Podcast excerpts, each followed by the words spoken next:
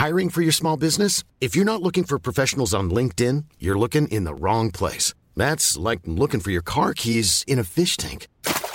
LinkedIn helps you hire professionals you can't find anywhere else, even those who aren't actively searching for a new job but might be open to the perfect role. In a given month, over 70% of LinkedIn users don't even visit other leading job sites. So start looking in the right place. With LinkedIn, you can hire professionals like a professional. Post your free job on linkedin.com slash people today. Bonjour, bienvenue sur Happy Work Express, le résumé de la semaine. Dans cet épisode, vous allez retrouver tous les chiffres donnés dans le chiffre du jour cette semaine. Selon une enquête réalisée par l'Observatoire du Management, 22% des managers n'ont suivi aucune formation en management. Ces chiffres indiquent clairement que le nombre de managers n'ayant jamais reçu de formation en management est loin d'être négligeable. Vous imaginez un quart presque des managers. 1 sur 4. Plusieurs raisons peuvent expliquer pourquoi certains managers n'ont pas suivi de formation en management. Le manque de temps et de moyens surtout. Les managers peuvent être débordés par leurs responsabilités quotidiennes et avoir du mal à trouver le temps nécessaire pour se former. Mais surtout, les formations en management peuvent parfois être coûteuses et ce qui peut dissuader certaines entreprises de les payer. Et puis, ne nous mentons pas, il y a parfois le sentiment de ne pas en avoir besoin. Certains managers peuvent avoir le sentiment de ne pas avoir besoin de cette formation en management car ils pensent déjà posséder les compétences nécessaires pour manager efficacement. Alors, c'est peut-être vrai dans l'absolu. Mais contrairement à ce que certaines personnes pensent, le management, ce n'est pas inné. Oui, il y a certaines personnes qui sont plus à même de manager, qui ont naturellement certaines qualités émotionnelles, certaines qualités relationnelles pour manager. Cela étant dit, il y a tout de même des bases qui sont inévitables. Le fait de ne pas avoir suivi de formation en management peut avoir plusieurs conséquences très négatives. Les managers peuvent manquer de compétences essentielles pour être efficaces en tant que managers, ce qui peut nuire à la performance de leur équipe. Ils peuvent également éprouver eux-mêmes des difficultés à gérer des situations complexes telles que les conflits, les tensions et les problèmes au sein de leur équipe. Une mauvaise communication peut se développer, ce qui peut entraîner une démoralisation de l'équipe et une démotivation du manager lui-même. Mais imaginez avoir un métier qui est technique, car oui, le management est un métier technique. C'est extrêmement déstabilisant de ne pas avoir les compétences pour le faire. Il est donc crucial de mettre en place des solutions pour encourager les managers à se former au management. Alors bien entendu, c'est le rôle des entreprises qui doivent offrir des formations qui tiennent compte des réalités du quotidien des managers et qui sont accessible.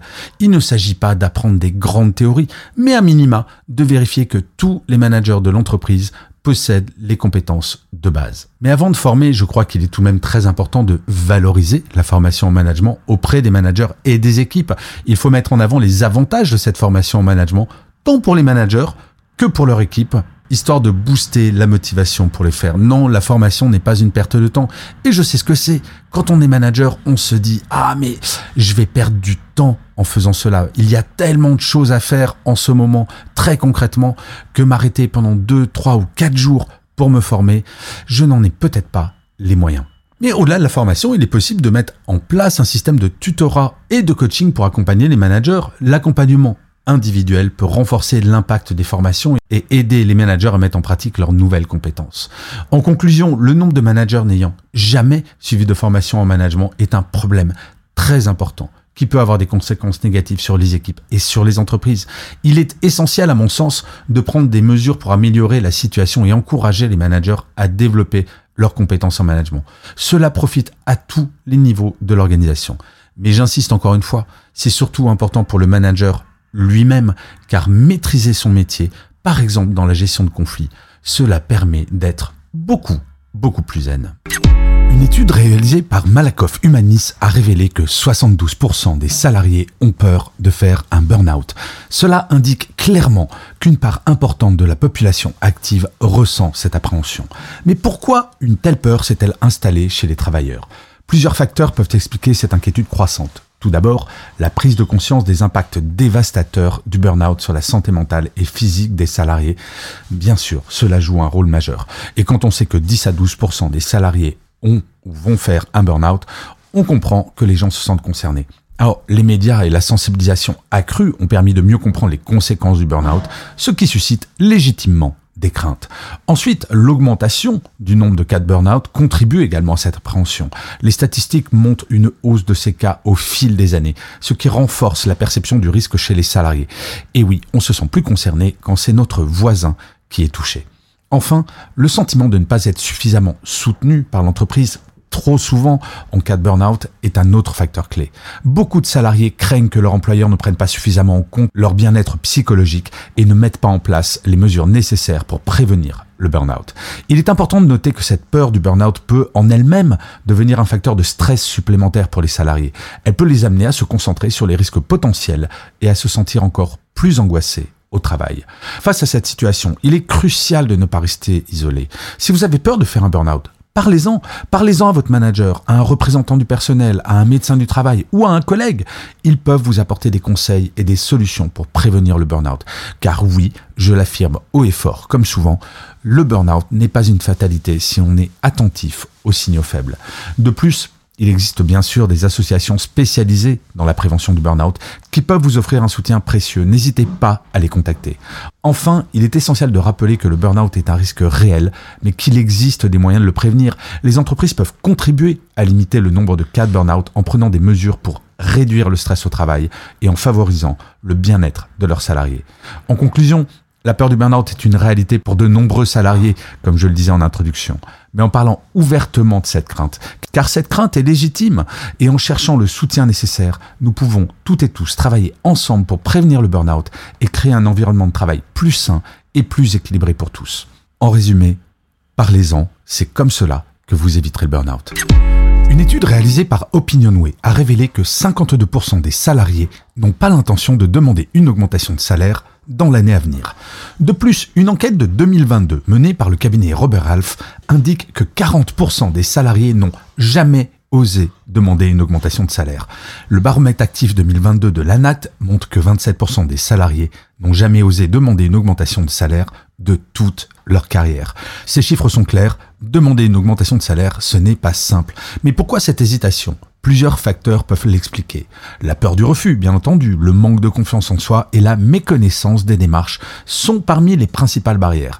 Il est important de noter que ne pas demander d'augmentation ne signifie pas nécessairement que le salarié est satisfait de sa rémunération.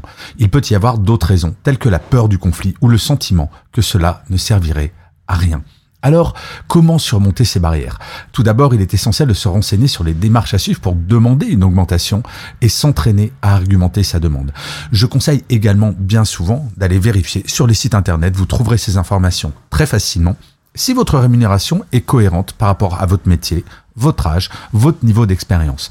À partir du moment où il y a un décalage, vous commencez à avoir des arguments pour demander. Vous avez le droit de demander une augmentation et il ne faut pas se laisser paralyser par la peur. Oui, bien entendu, vous pourriez avoir un non, mais si vous argumentez de façon correcte, il n'y a pas de raison que l'on vous claque la porte au nez. Très franchement, demander une augmentation est quelque chose de naturel.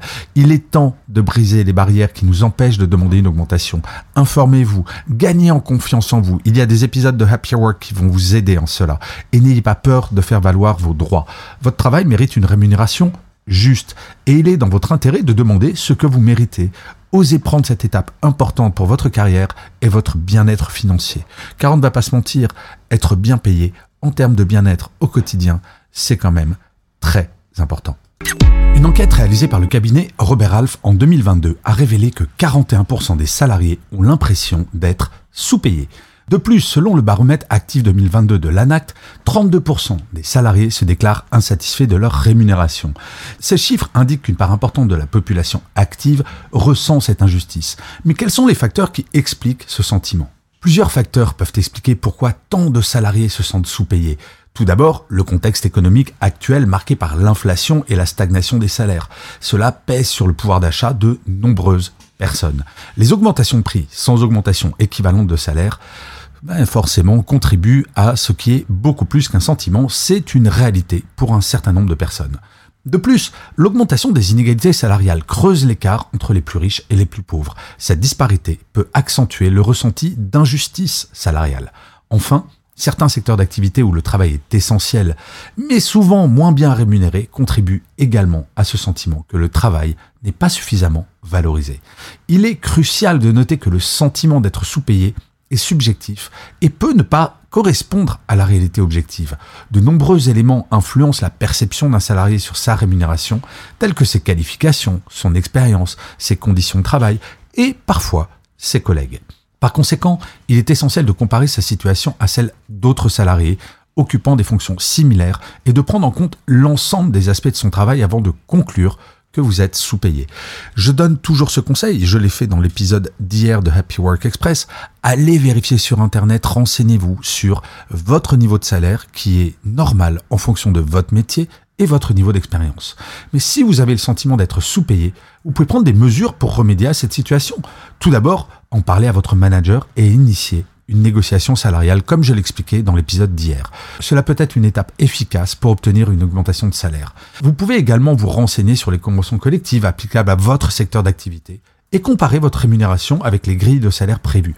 Cela peut vous aider à évaluer pour savoir si votre rémunération est conforme aux normes du secteur. Enfin, il est vraiment très important de supprimer ce sentiment d'être sous-payé car si c'est vrai, à ce moment-là, vous pouvez agir et si jamais ce n'est qu'un sentiment et pas une réalité, vous pourrez vous débarrasser de ce sentiment bien désagréable. En conclusion, le sentiment d'être sous-payé est un sujet préoccupant pour nombre d'entre vous et il est important de comprendre les facteurs qui peuvent contribuer à ce ressenti. Il est essentiel de prendre des mesures appropriées pour évaluer votre situation et agir en conséquence. Je sais que le sujet de l'argent est tabou, mais on ne va pas se mentir. Nous travaillons également pour être rémunérés, donc autant que ce soit à votre juste valeur, non? Une enquête réalisée en 2023 par Malakoff Humanis a révélé que 78% des dirigeants français considèrent désormais le bien-être au travail comme une priorité pour leur entreprise. Je ne vais pas vous le cacher, ce chiffre est une excellente nouvelle et j'ai envie de dire Enfin, de plus, le baromètre actif de l'ANAT, réalisé en 2022, a montré que 85% des entreprises ont déjà mis en place au moins une action visant à améliorer la qualité de vie au travail. Mais qu'est-ce qui motive cet intérêt croissant? En fait, le bien-être au travail est devenu une préoccupation majeure pour les dirigeants. Cette tendance s'explique par plusieurs facteurs. Tout d'abord, il y a la prise de conscience des impacts du stress et de la souffrance au travail sur la santé des salariés, la performance des entreprises et l'attractivité des employeurs, bien entendu. Qui irait travailler dans une entreprise où on ne se sent pas bien Les dirigeants comprennent de plus en plus que le bien-être des employés est lié à la réussite globale de l'entreprise. De plus, les attentes des salariés ont évolué, ils cherchent de plus en plus un travail qui a du sens et qui leur permet de s'épanouir. Les entreprises doivent donc s'adapter pour attirer et retenir les meilleurs talents. Fut un temps où c'était notre vie personnelle qui s'adaptait à notre vie professionnelle, désormais l'attente des salariés, c'est exactement l'inverse. Et enfin, la multiplication des initiatives et des solutions pour améliorer le bien-être au travail rend le sujet plus accessible aux dirigeants. Ils ont désormais plus d'outils à leur disposition pour agir. Cependant, il est crucial de noter que l'intérêt des dirigeants pour le bien-être au travail ne se traduit pas toujours par des actions concrètes et efficaces. Et oui, certaines entreprises se contentent toujours de mesures superficielles comme l'hyper symbolique baby-foot ou la proposition de cours de yoga sans s'attaquer aux causes profondes du mal-être au travail. Pour que la démarche d'amélioration du bien-être au travail soit réellement efficace, elle doit être globale et impliquer l'ensemble des parties prenantes, y compris les dirigeants, les managers et les salariés. Les mesures doivent aller au-delà des apparences et s'attaquer aux problèmes sous-jacents. Il n'existe pas, honnêtement, de recette miracle pour avoir un bon bien-être au travail dans une entreprise. Toutes les entreprises sont spécifiques et chaque entreprise doit bien réfléchir au type de bien-être au travail qu'elle veut mettre en place. En fait, le bien-être au travail est indéniablement devenu une préoccupation croissante pour les dirigeants. Cependant, il est essentiel que cet intérêt se traduise par des actions concrètes et efficaces pour améliorer la qualité de vie au travail de manière significative. La route est encore longue, c'est sûr, mais le dialogue est ouvert et l'espoir de voir des changements positifs persiste. Je suis plus optimiste que jamais quand je vois cette étude, car le chiffre est désormais très impressionnant. Merci d'avoir écouté cet épisode. N'hésitez surtout pas à vous abonner. Vous serez tenu au courant du chiffre du jour de demain.